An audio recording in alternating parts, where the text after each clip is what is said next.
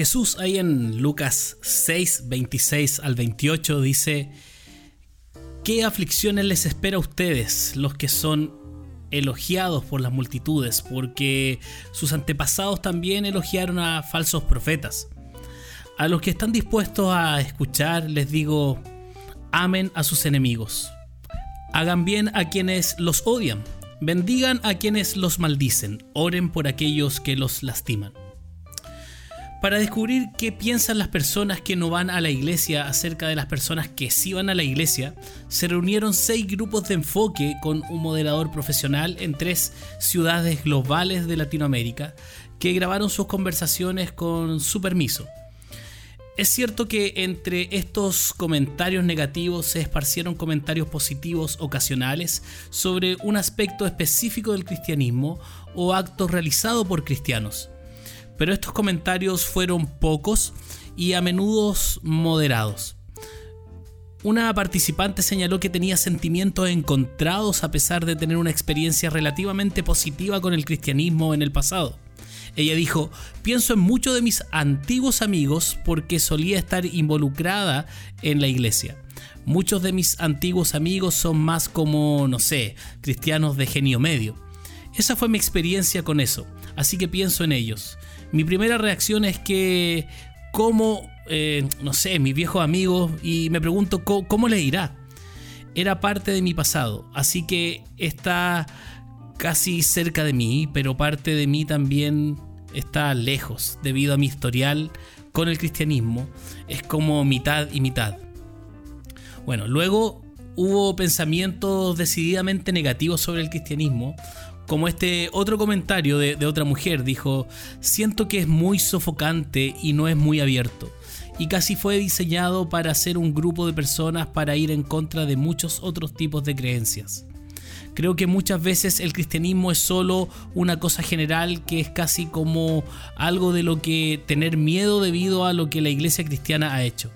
Engendra odio, intolerancia y miedo les estás enseñando a los niños que si te equivocas te vas al infierno. Estás enseñando a la gente a ayudar a otras personas para no ir al infierno y excluir a otra gente. Y ella continuó diciendo y agregó esto. Creo que cuando entras en un lugar en el que el cristianismo es la mayor influencia, no es que todos sean súper amables, dulces y amigables y vivan de la manera que Jesús te enseñó. No creo que Jesús realmente tenga mucho que ver con el cristianismo de ahora.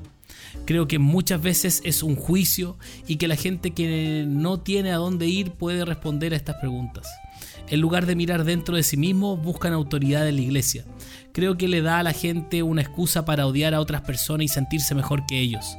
Y las reglas de cómo tratan a las mujeres también es muy abrumador y creo que es por eso que el cristianismo casi me parece una nube oscura cuando lo escucho. Las respuestas de otros grupos focales para hombres y mujeres en otros lugares fueron similares. El cristianismo fue cansador, un montón de reglas. Otros decían conversión o coerción es lo mismo. Una persona agregó, es como los musulmanes radicales en el sentido de que no se puede hablar, no hay nada en discusión. Otro supuesto común que surgió en todos los grupos focales es que el cristianismo es intelectualmente inferior a otras creencias, como lo dijo Daniel. Él dijo, ¿de dónde vienen estas personas? ¿De dónde sacamos a estos cristianos? Los cristianos tienen opiniones poco progresistas, probablemente tengan puntos de vista muy regresivos sobre cuestiones sociales y culturales. Yo diría que probablemente sean menos intelectuales, menos curiosos, menos ricos en intelecto. Esas son todas las cosas en las que pienso cuando pienso en el cristiano promedio. Cuando se trataba de tomar decisión, los participantes argumentaron que los cristianos no pueden pensar por sí mismos. Un hombre dijo, no me importa lo que la Biblia te diga que hagas.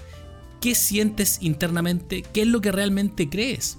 Y luego sigue con eso. Sé sincero contigo mismo. Al diablo con todo este otro poder superior que crees que te está diciendo que hagas algo. Quiero que hagas lo que creas que es correcto una mujer también dijo esto. Están los cristianos diciendo que esta es la autoridad, este es el que está a cargo. ¿Cómo puede ser eso cuando en última instancia es mi decisión y estoy a cargo de mí mismo, de mis propias elecciones?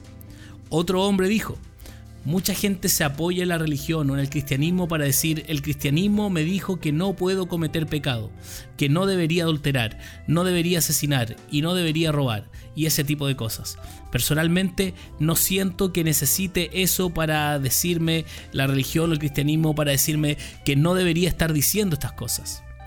Y yendo directamente al grano, otra mujer dijo, en el cristianismo esencialmente estás cerrado tu sentido común y tu capacidad de pensar y estás adorando una idea, un libro o un pensamiento.